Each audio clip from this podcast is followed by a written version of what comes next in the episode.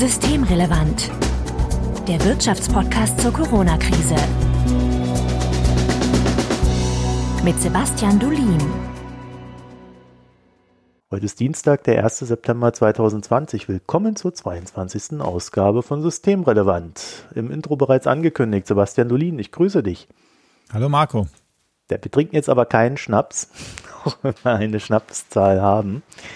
Wie immer vorweg der Hinweis, dass wenn ihr uns erreichen möchtet, um uns Schnaps zu schicken oder Wein, um Ideenfragen oder Unmut kundzutun, dann könnt ihr beispielsweise auf Twitter die Böckler Stiftung erreichen, at böckler-de oder auch uns eine E-Mail schreiben, systemrelevant.böckler.de.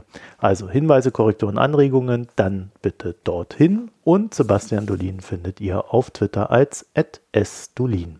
Mein Name ist Marco Herak und wir wollen uns heute mit Arbeit beschäftigen. Sebastian, ist es nicht sonderbar, dass wir ein Gesellschaftsmodell entworfen haben, in dem wir unsere Identität so stark mit Arbeit ja, belasten oder auch ausfüllen? Wieso meinst du, dass wir unsere Identität so stark mit Arbeit ausfüllen? Also äh, mein, Eindruck ist ja, viele Menschen arbeiten einerseits natürlich, um ihren Lebensstandard zu halten, um, um ähm, um Geld zu verdienen und andererseits natürlich, um eine gewisse Integration mit anderen Menschen zu haben und Sinn im Leben. Aber dass die ganze Identität über Arbeit läuft, das würde ich jetzt nicht so unterschreiben. Habe ich gelesen, also als ich mich hier so vorbereitet habe, habe ich verschiedene Texte auch über Arbeit im Allgemeinen gelesen. Und da konnte man den Eindruck gewinnen, dass es so eine ja, soziologische Meinung gibt, die sagt, äh, der Mensch definiert sich über Arbeit. Das fand ich ganz bemerkenswert. Äh, deswegen wollte ich mal dich nach deiner Meinung dazu fragen. Es ist nicht so, dass die Arbeit irrelevant ist für den Menschen.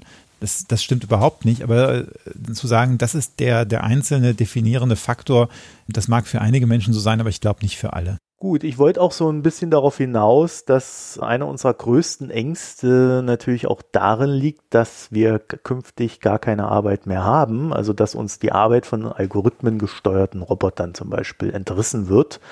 Und ähm, da gibt es dann Leute, die haben Angst davor und es gibt sicherlich auch Leute, die freuen sich auf die Hängematte und sich dann vom Roboter bedienen lassen. Aber gut, kümmern wir uns um das Erschaffen, denn darum gab es die letzten Tage ziemlich viel Streit. Zum einen über das Kurzarbeitergeld und zum anderen äh, so ein kleiner Nebenstrang. Dann auch die Vier-Tage-Woche. Da wurde allerdings weniger gestritten, muss ich zugeben. Vielleicht äh, so zur Auffrischung für unsere Hörerinnen und Hörer, Sebastian, was ist denn das Kurzarbeitergeld? Das Kurzarbeitergeld ist eine Versicherungsleistung aus der Arbeitslosenversicherung, die man bekommen kann, wenn das Unternehmen, in dem man arbeitet, Kurzarbeit angemeldet hat. Und das Unternehmen darf diese Kurzarbeit anmelden, wenn es plötzlich einen Arbeitsausfall hat der unvorhergesehen ist und äh, dann kann man eben die Arbeitszeit der Beschäftigten reduzieren bis auf null und als Kompensation kriegen die Beschäftigten dann das Kurzarbeitergeld. Das ist deshalb wichtig, weil man ja normalerweise nicht, wenn jemand fest angestellt ist, nicht einfach sagen kann, so diesen Monat brauchst du nicht zu arbeiten und wir zahlen dir eben auch nichts. Das heißt, das ist eine Entlastung für das Unternehmen und gleichzeitig ist es eine Absicherung für, für den Beschäftigten, weil das normalerweise angenehmer ist, als gleich in die Arbeitslosigkeit geschickt zu werden. Und dieses Kurzarbeitergeld hatte vor der Krise, war das 60 Prozent für Ledige und 67 Prozent für Menschen mit Familie des früheren Nettoeinkommens, was dann quasi kompensiert wurde. Es gibt dann auch Kurzarbeit 50 Prozent, das heißt, man hat noch 50 Prozent gearbeitet und für den Rest hat man dann eben 60 Prozent davon bekommen. Und jetzt in der Krise sind da ein paar Sachen vereinfacht worden. Es ist vereinfacht worden, für die Unternehmen Kurzarbeit zu beantragen. Die Sozialabgaben, die früher der Arbeitgeber noch bezahlen musste während der Kurzarbeit, wird jetzt von der Bundesagentur für Arbeit übernommen. Und wir haben so eine Regelung, dass nach vier Monaten und nach sieben Monaten etwas höheres Kurzarbeitergeld gezahlt wird. Da würde ich später nochmal drauf kommen. Ganz wichtig jetzt gerade, du hast äh, gesagt, äh, es kann auf null Stunden reduziert werden, es muss aber nicht. Genau, diese Flexibilität nutzen auch viele Unternehmen. Also es gibt Unternehmen, die haben dann angezeigt Kurzarbeit für die, für die Beschäftigten und die dann jeden Tag eben gucken, wie viele Aufträge sind jetzt da und kommst du morgen oder kommst du eben nicht und äh, können damit ja die Unsicherheit und diese Einbrüche in der Geschäftstätigkeit, die wir zurzeit sehen, ganz gut abfedern. Also es ist ein ziemlich flexibles Instrument, würde ich sagen. Genau. Das hat man genau. ja eher selten. Also Unternehmen die Kurzarbeiter beschäftigen, haben, wenn ich das dann so richtig verstehe, einmal einen finanziellen Selbstanteil und die Arbeitnehmer wiederum haben einen finanziellen Verlust. Genau, so kann man das Aber mehr Freizeit. Ja. Mehr Freizeit, genau. Also von daher gibt es ja durchaus Fälle, das ist jetzt Kurzarbeitergeld, ist in dieser Krise relativ breit benutzt worden oder eingesetzt worden. Das ähm, zum ersten Mal, was es glaube ich so in der Form noch nicht gab, ist zum Beispiel im Journalismus sind relativ viele der Journalistinnen und Journalisten in Kurzarbeit geschickt worden. Und zumindest die, die dann noch einen alten Vertrag haben und gut verdienen, da gibt es durchaus einige, die sagen, naja, also sie haben in Kurzarbeit zehn Prozent weniger gearbeitet, zehn Prozent weniger Geld zum Teil auch bekommen und die haben dann gesagt, naja gut, so schlecht ist das gar nicht. Da habe ich jede zweite Woche eben einen Tag frei und es macht im Grunde nicht so viel Unterschied beim Gehalt, weil dann, dann kommt man ja auch zum Teil in andere Steuerprogressionen und so. Du hast äh, jetzt extra gesagt alte Verträge, weil bei den neuen ist das wahrscheinlich nicht mehr so gut gebettet. Im Journalismus haben wir halt einen sehr großen Unterschied zwischen den Leuten, die schon lange dabei sind, äh, als es dem Journalismus noch besser ging. Und wir haben sehr viele ja, junge Online-Journalisten zum Beispiel in manchen Medien, die, die einfach nicht so gut verdienen, die ziemlich schlecht verdienen. Es gibt jetzt Ökonomen, die sagen, trotz all dieser Umstände würde das Kurzarbeitergeld dazu führen, dass Unternehmen Leute nicht entlassen würden, die sie entlassen müssten. Und dadurch wird der notwendige Strukturwandel verhindert, den die deutsche Wirtschaft nun braucht. Da gibt es dann immer noch so eine Einschränkung äh, gelegentlich, dass das jetzt auch nicht unbedingt alle Branchen betrifft, aber zum Beispiel die Automobilbranche wäre da ein ganz schlimmes Beispiel. Ja, also der Hintergrund der Debatte ist ja, dass die Bundesregierung jetzt entschieden hat, diese großzügigeren Regelungen beim Kurzarbeitergeld erstmal weiter zu verlängern. Also dass das länger gezahlt werden kann, dass man eben ähm, nicht ganz so große Arbeitsausfälle braucht, wie das vor der Krise der Fall war und auch, dass ein größerer Anteil der Sozialabgaben übernommen wird von der Bundesagentur für Arbeit. Und diese Regeln sind jetzt schon bis Ende 2021 mit so einer kleinen Veränderung bei den Sozialabgaben Mitte nächsten Jahres verlängert worden. Und da haben eben einige Ökonomen gesagt, das sei schlecht, weil das, wie du sagtest, den Strukturwandel behindert. Ähm, und deren Argument ist eben, dass dann die Unternehmen, die diese Menschen, die sie absehbar nicht brauchen, dann würden sie die eben jetzt zwei Jahre erst nochmal in Kurzarbeit halten und danach erst in die Arbeitslosigkeit schicken. Und äh, das wäre natürlich schlecht für die Wirtschaft. Ja, aber also nach dem, was wir jetzt gerade besprochen haben, kostet das die Unternehmen ja dann trotzdem noch Geld. Ja, also was, was, was ich jetzt noch nicht gesagt habe, ist, dass dadurch, dass die Unternehmen auch Kosten für Urlaub und solche anderen Dinge noch weiter bezahlen müssen, also es werden nicht die ganzen Kosten übernommen von der Bundesagentur für Arbeit, gibt es so Schätzungen, dass 25 bis 30 Prozent der Arbeitskosten auch noch beim Unternehmen sind, selbst wenn da Kurzarbeit null gefahren wird. So, und darum halte ich eigentlich das Argument nicht für besonders stichhaltig, dass ein Unternehmen was weiß, dass es diese Beschäftigten nicht mehr braucht in zwei Jahren, das jetzt erstmal zwei Jahre Kurzarbeit macht, um die dann zu entlassen. Weil dann habe ich jetzt erstmal zwei Jahre lang diese sogenannten Remanenzkosten von 25 bis 30 Prozent. Und danach habe ich dann ja noch die Kosten für Sozialplan oder wie auch immer ich die sonst loswerde. Und mir hat bislang noch keiner stringent erklären können, warum irgendein Unternehmer sowas machen würde. Selbst, selbst wenn ein Teil der Kosten jetzt von der Bundesagentur übernommen wird, ist einfach irgendwie aus meiner Sicht ziemlich unsinnig und irrational. Hm. Was waren diese Remanenzkosten nochmal? Remanenzkosten sind eben die Kosten, die beim Unternehmen trotzdem verbleiben, obwohl man Kurzarbeit null fährt oder obwohl man Kurzarbeit hat und selbst wenn die Bundesagentur für Arbeit die Sozialabgaben zum Beispiel übernimmt. Also mhm. eigentlich die Kosten, die man, die man einfach noch trotzdem hat, wenn die Person nicht arbeitet, aber in Kurzarbeit ist. Und auch auf der Arbeitnehmerseite ein ähnliches Argument ist ja, ja, die Leute, die machen sich dann bequem bleiben dann in ihrem Job und suchen sich nicht einen Job, der vielleicht besser funktionieren würde, was dann auch wieder zu diesem verhinderten Strukturwandel gehört. Bin ja auch Arbeitnehmer, also so mit 60 Prozent des Einkommens, muss ich sagen. Da würde ich aber sehr schnell gucken, dass ich einen neuen Job finde, wenn ich, wenn ich den finden sollte. Na, es kommt natürlich ein bisschen, glaube ich, drauf an. Es ist natürlich auch der Sinn der Sache, dass die Leute, wenn das jetzt vorübergehend ist, dass sie jetzt nicht sofort einen neuen Job suchen. Ja, also wenn dein Unternehmen, wo du arbeitest, jetzt sagt, sorry, wegen Corona mussten wir jetzt einfach drei Monate, hatten wir keine Kunden und wir hatten Kurzarbeit null, aber danach geht es wieder weiter. In so einer Situation wird, glaube ich, keiner dann deswegen einen neuen Job suchen. Weil allein die Kündigungsfristen, all das dauert ja viel länger. Die Frage ist ja, wie wäre das, wenn du jetzt weißt, dass dein Unternehmen keine Zukunft hat, du bist jetzt aber auf Kurzarbeit gesetzt. Würdest du dann dir weniger oder weniger Mühe geben, einen Job zu suchen. Ich meine, natürlich jetzt muss man sich überlegen, wie, wie ist das Szenario? Also ich habe ja gerade schon gesagt, dass ich es für relativ unwahrscheinlich halte, dass ein Unternehmer dich zwei Jahre lang beschäftigt, wenn er weiß, dass er dich danach nicht mehr braucht. Das heißt, du bist im Unternehmen, du arbeitest da normalerweise vielleicht ein bisschen weniger als sonst, verdienst weniger und du weißt, dass das dem Unternehmen nicht wirklich richtig gut geht. Hm. Ich glaube, da würden die meisten Leute schon gucken, dass sie einen, einen anderen Job kriegen und finden. Ja, sie würden es aber nebenher machen, ne? Also sie würden halt in Kurzarbeit bleiben und dann halt gucken, sich bewerben, gucken, dass sie da irgendwo anders einen Job finden, haben ja dann auch Zeit für diese Bewerbungen. Der Vorteil von Kurzarbeit da Geld in dem Falle wäre ja dann, wenn ich ohnehin perspektivisch sehe, das Unternehmen geht pleite, dass ich dann als Arbeitnehmer sagen kann, naja, ich mache das jetzt mal so lange, wie es geht. Wenn ich was finde, habe ich Glück. Wenn nicht, komme ich länger nicht in Hartz IV rein, was ja auch noch so eine Drohgebärde ist. Äh, genau, also es ist natürlich für die Beschäftigten angenehmer und besser so rum. Aber die Frage ist ja, behindert das jetzt den Strukturwandel? Also behindert das irgendwelche anderen neuen Unternehmen zu wachsen und dich einzustellen oder abzuwerben. Und das glaube ich eben nicht, weil die Beschäftigten wissen ja meistens, wie es um die Unternehmen bestellt ist. Also die, die Beschäftigten, die in einem Automobilzulieferer arbeiten, der jetzt meinetwegen nur Zündkerzen herstellt, die man in der e-, Elektromobilität einfach nicht mehr braucht und kein anderes Geschäftsmodell hat, denen ist das doch irgendwie bewusst. Das, darüber wird ja geredet auch in dem Betrieb und mhm. da wird ein großer Teil sich wahrscheinlich sowieso schon umgucken. Und wenn du jetzt jemanden Ingenieur brauchst, als neues Unternehmen kannst du ja auch sehr leichter jemanden abwerben. Was man immer so ein bisschen übersieht in Deutschland und was man, ja, was vielleicht auch einige Ökonomen sich nicht so richtig klar machen, ist, dass tatsächlich mehr Menschen jedes Jahr aus einem Job einen anderen nehmen, also den, den Job wechseln aus einem Job ohne dass sie zwischendurch arbeitslos geworden wären. Als, als dass Menschen erst arbeitslos werden und dann einen neuen Job kriegen.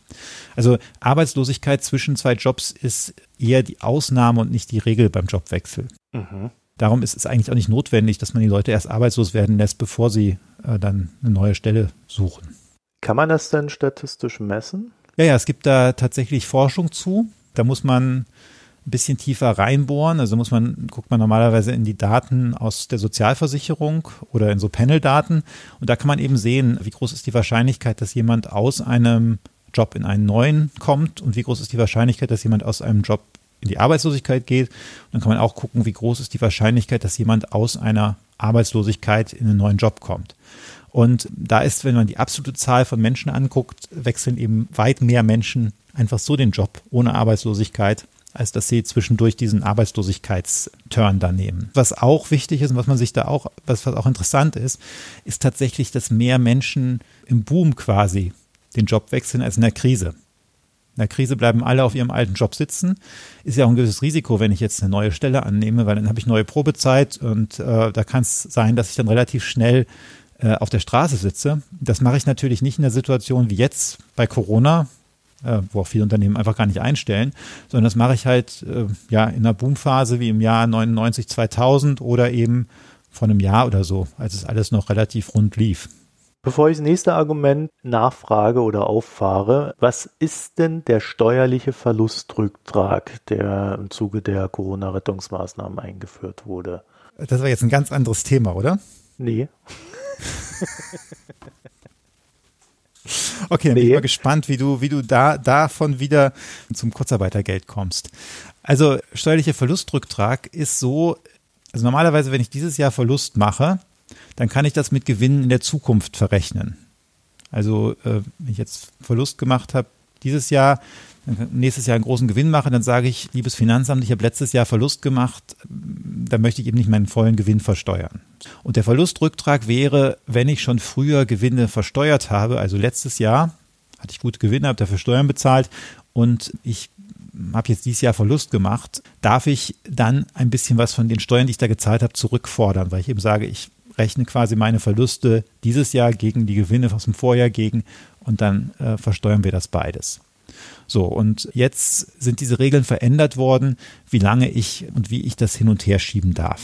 Ja, äh, und zwar hat Lars Feld gesagt, äh, Vorsitzender des Sachverständigenrates. Ihm wäre lieber, wenn statt der Ausweitung des Kurzarbeitergeldes, also der Maßnahme auf zwei Jahre, wäre es ihm lieber, wenn man den steuerlichen Verlustrücktrag auf drei Jahre ausweiten würde wo ich mich so instinktiv gefragt habe, ob man denn das eine überhaupt mit dem anderen äh, gegeneinander ausspielen muss oder ob es nicht vielleicht sogar sinnvoll ist, beides zu tun. Ja, das kommt jetzt ein bisschen darauf an, ob du der Meinung bist, dass der Staat unbegrenzt Mittel hat, die er zur Stabilisierung aufwenden kann. Also das, das eine entlastet halt Unternehmen und das andere gibt halt einen, einen klaren Anreiz, Arbeitsplätze zu halten. Wenn man jetzt keine Budgetbeschränkung hat, wenn man so viel Geld hat, wie man will, dann kann man natürlich sagen, ich mache diese, mach diesen Verlustrücktrag, mache den unbegrenzt. Dann kann ich im Grunde die Verluste, die ich dieses Jahr habe, einfach gegen alle Gewinne aus der Vergangenheit irgendwie gegenrechnen und kriege Geld vom Staat zurück. Ob ich dann mit dem Geld, was ich dann damit mache, das ist ja noch eine ganz andere Frage. Ob ich damit wirklich, ob ich die im Unternehmen lasse oder ob ich die vielleicht dann doch dem Unternehmer ausschütte, das weiß man ja eben nicht. Und darum ist das eigentlich aus meiner Sicht kein, das ist auch nicht falsch und nicht grundsätzlich schlecht, aber ist jetzt keine wahnsinnig zielgerichtete Maßnahme, um, um die Wirtschaft zu stützen. Hm. Also so Aktienrückkauf wäre auch noch eine Möglichkeit. Klar, ähm, kann man, kann man dann alles damit machen. Ja. Genau. Das heißt, eine gute Maßnahme wäre wahrscheinlich, äh, so einen Mix zu machen, in dem jeder bedacht wird ne, und nicht das eine unbedingt durch das andere auszuschließen, äh, sodass man dann halt sagen könnte, also jetzt dieses Jahr ist halt dieses Corona-Jahr und da macht es ja Sinn, wenn wir dann diesen Verlustrücktrag äh, haben und der muss dann jetzt aber auch nicht auf zwei, zwei oder drei Jahre ausgeweitet werden. Ja, man muss immer gucken, wie man das auch kombiniert. Also zum Beispiel, mhm. wenn man jetzt die Abschreibebedingungen verbessert, das bedeutet ja, wenn ich heute eine Investition mache, kann ich davon mehr von meinem Gewinn abziehen. Das wirkt natürlich nur, wenn ich einen Gewinn habe. Und wenn ich jetzt so besondere Abschreibebedingungen mit einem Verlustrücktrag kombiniere, dann kann das ein sehr wirkungsvolles Instrument sein. Aber das muss man sich dann sehr genau angucken an den Stellen. Und ich meine, was man jetzt halt merkt in der Debatte, ist, dass da schon einige wieder mit denen oder mit Ideen kommen, die im Endeffekt die Wirkung haben von dem, was sie schon immer gerne wollten. Also Lars Feld hat sich sehr häufig für irgendwelche Steuersenkungen ausgesprochen. Ich meine, für niedrige Unternehmenssteuern oder für die Abschaffung des Solis, Solidaritätsbeitrages. Und man kann natürlich jetzt böse sagen, na, dieser verstärkte Verlustrücktrag, der ist halt eine Steuersenkung durch die Hintertür.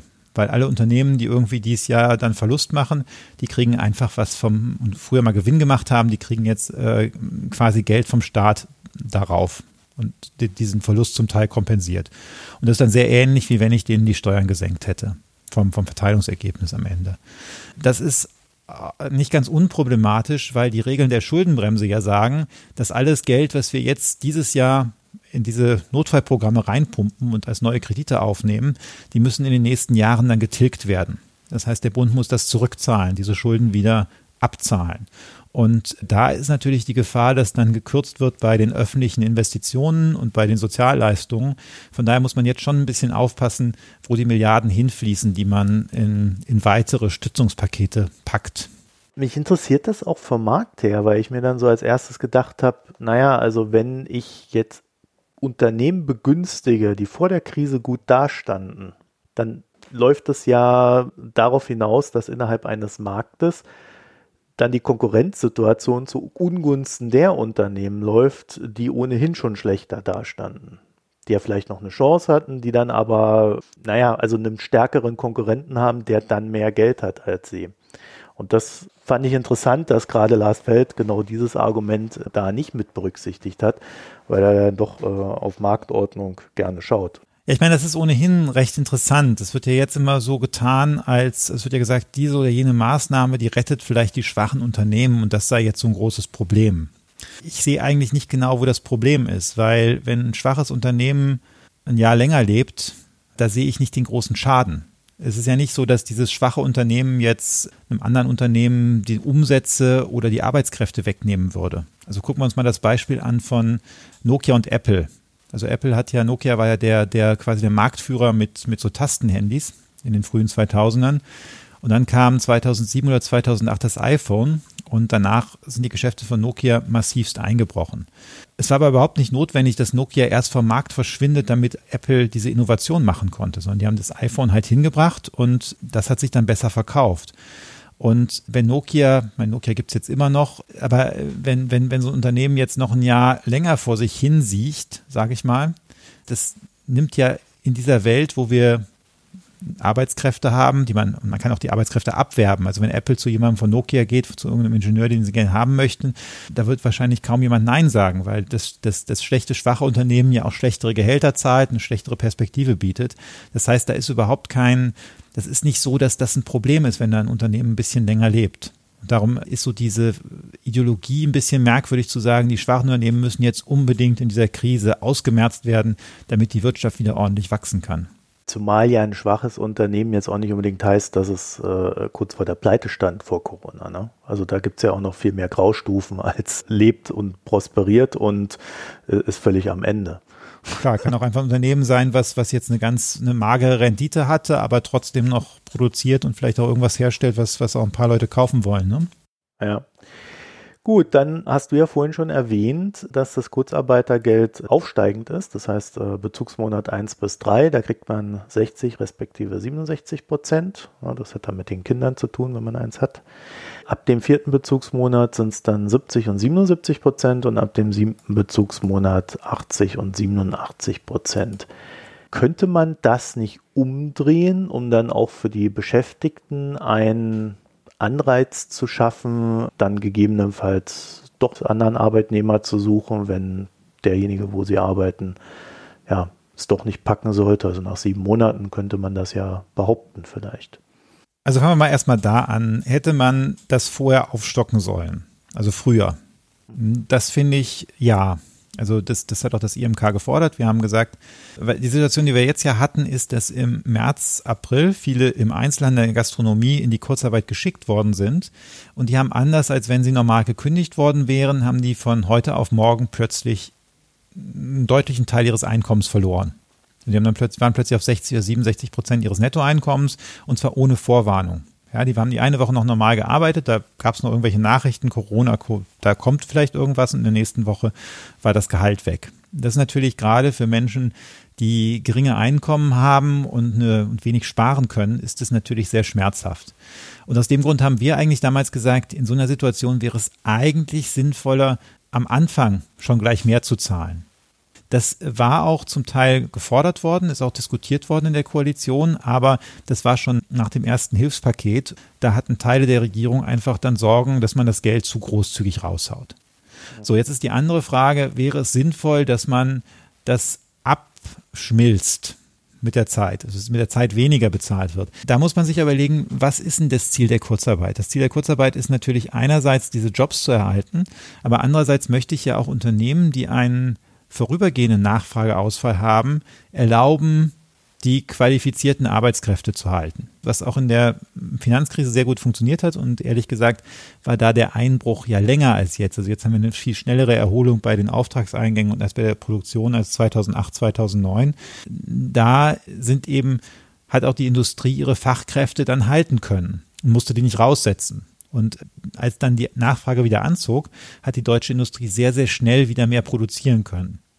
Jetzt wäre natürlich so eine Situation, du könntest sagen, ja gut, Automobilindustrie, dann schmelzen wir das ab und dann suchen sich halt die Facharbeiter da einen neuen Job in der Bauindustrie oder wer weiß wo.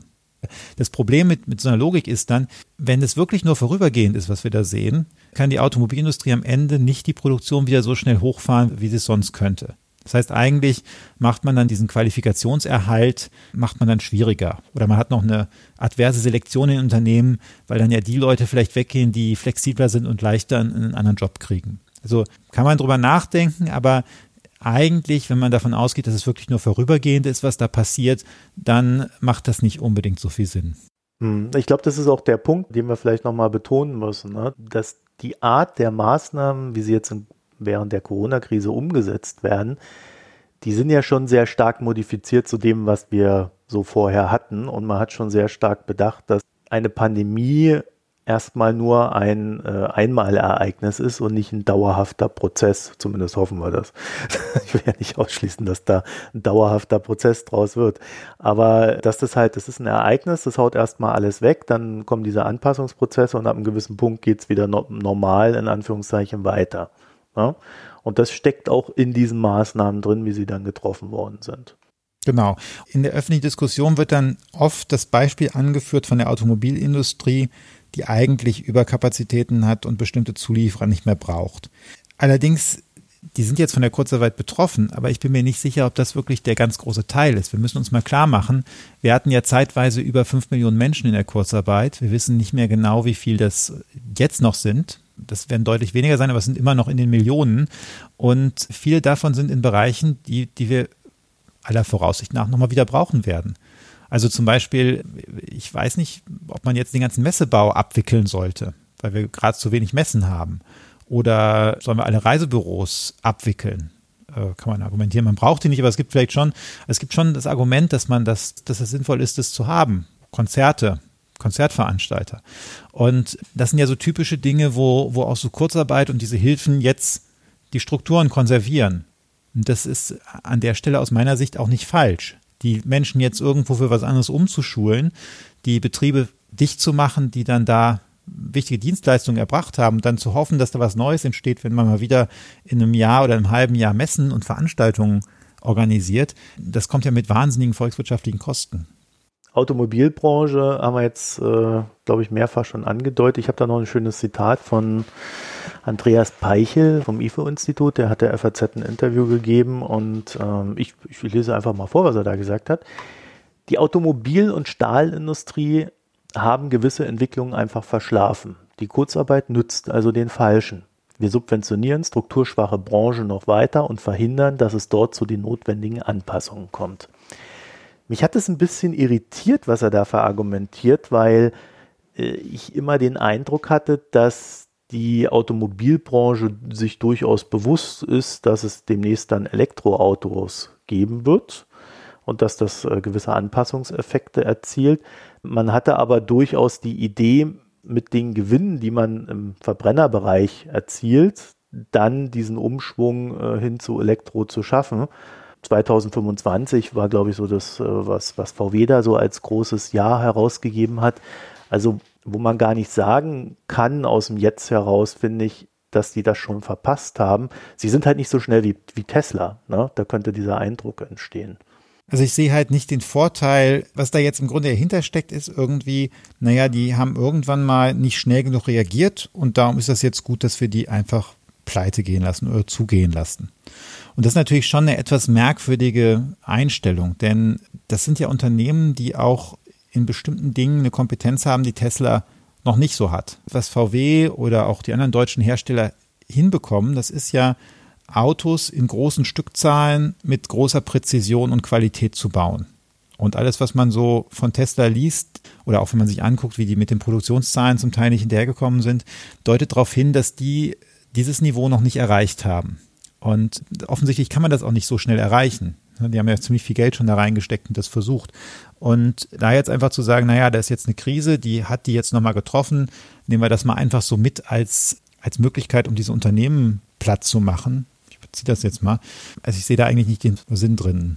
Eigentlich steckt es ja so drin, die müssen alle leiden, weil sonst werden sie nie was Gutes produzieren und entwickeln. Äh, ist das wirtschaftlich betrachtet wirklich eine sinnvolle Herangehensweise? Also gehen wir nochmal auf Apple zurück. Hm. Apple hatte zwar mal wirtschaftliche Probleme, aber als die das iPhone entwickelt haben, wo man jetzt sagen kann, das war wirklich eine große Innovation, die auch Apple jetzt von einem, von einem Nischenhersteller im Grunde zu einem, ja, zu einem der weltwertvollsten Konzerne gemacht hat. Das war nicht irgendwie eine Krise ne, dazwischen, sondern das, das ist halt, die haben da aufgebaut auf, auf dem damaligen iPod, den sie, den sie produziert haben und hatten dann die Idee und haben das umgesetzt.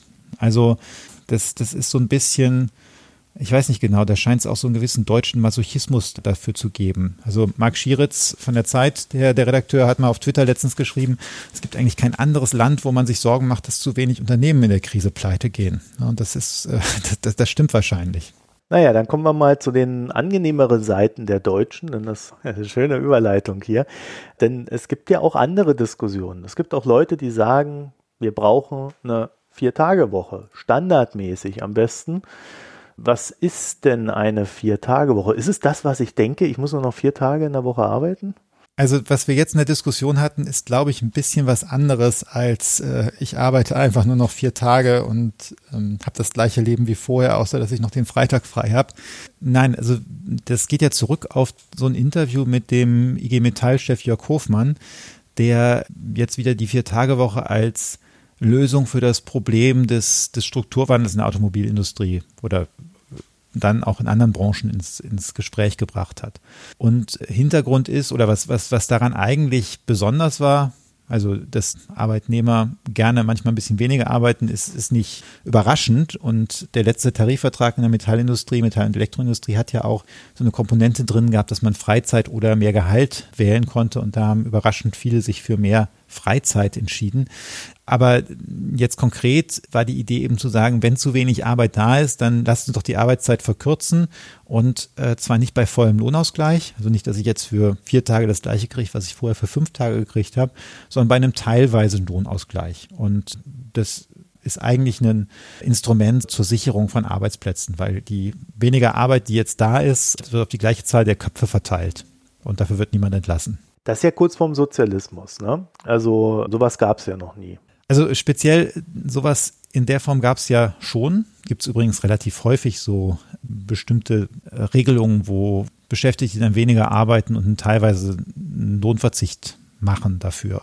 Aber das berühmteste Beispiel ist wahrscheinlich Volkswagen. Die haben ja Mitte der 90er Jahre äh, auch mal die Vier-Tage-Woche eingeführt. Da war auch die Idee, dass die Arbeitszeit eben verkürzt wird. Die ist damals um 20 Prozent verkürzt worden und dafür haben die Beschäftigten zwischen 10 und 15 Prozent weniger Gehalt bekommen. Und das hat äh, Mitte der 90er Jahre eben 30.000 Jobs nach bestimmten Berechnungen im Volkswagen-Konzern gesichert. Das hat Volkswagen offiziell von Mitte der 1990er Jahre bis Mitte der 2000er Jahre gemacht.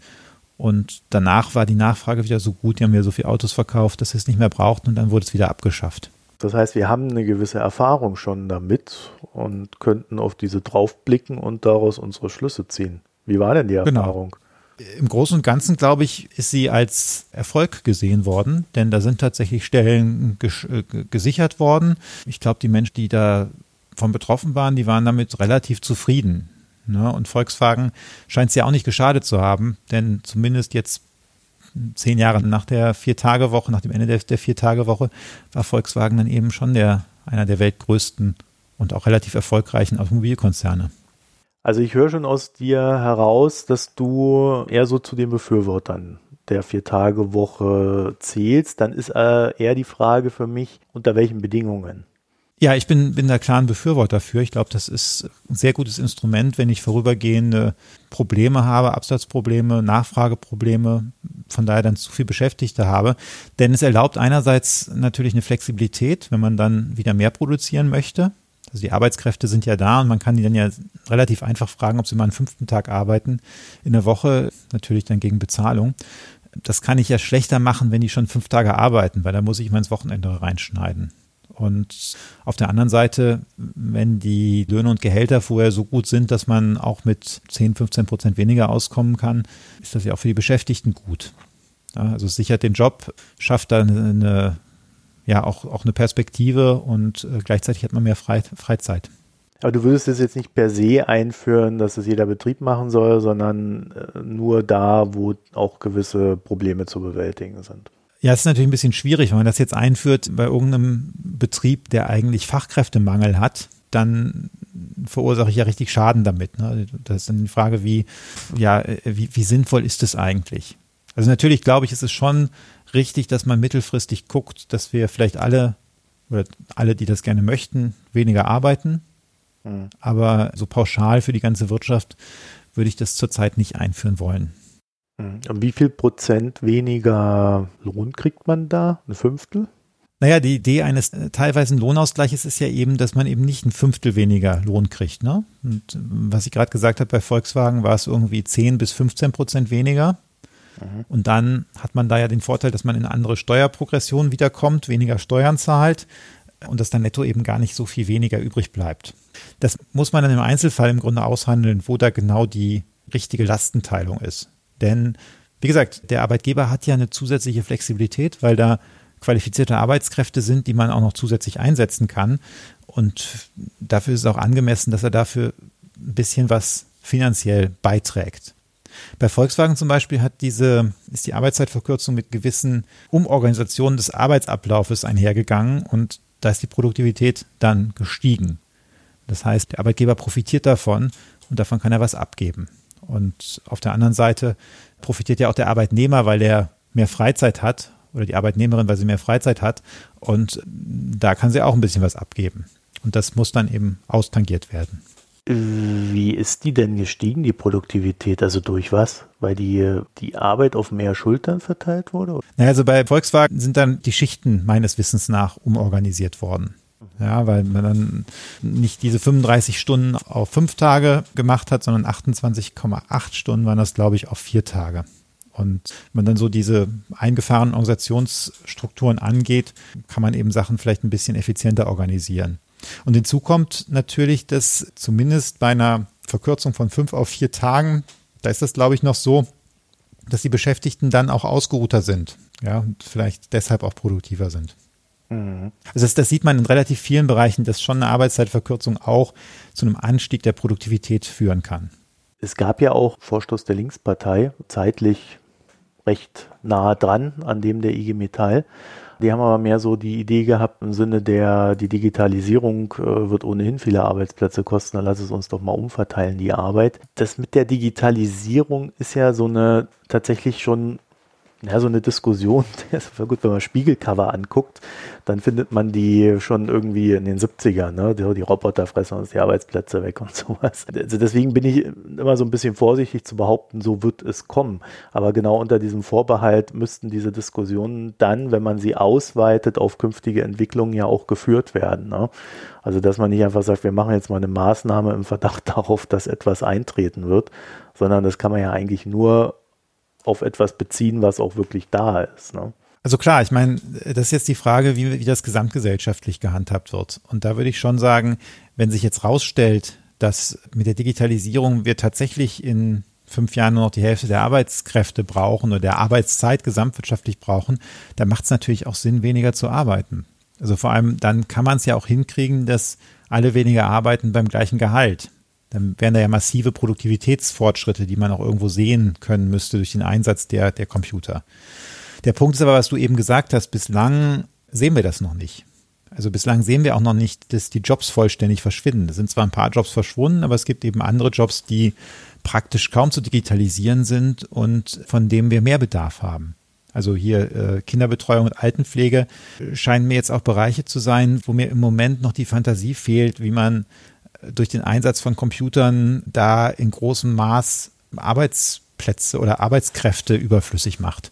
Und ich glaube, es gibt relativ viele solche Bereiche. Also selbst Küche im Restaurant, es gibt halt noch keinen vernünftigen Kochroboter, ne? Und das ist auch, das ist, ja. Also, Nein, ich mein, leider nicht.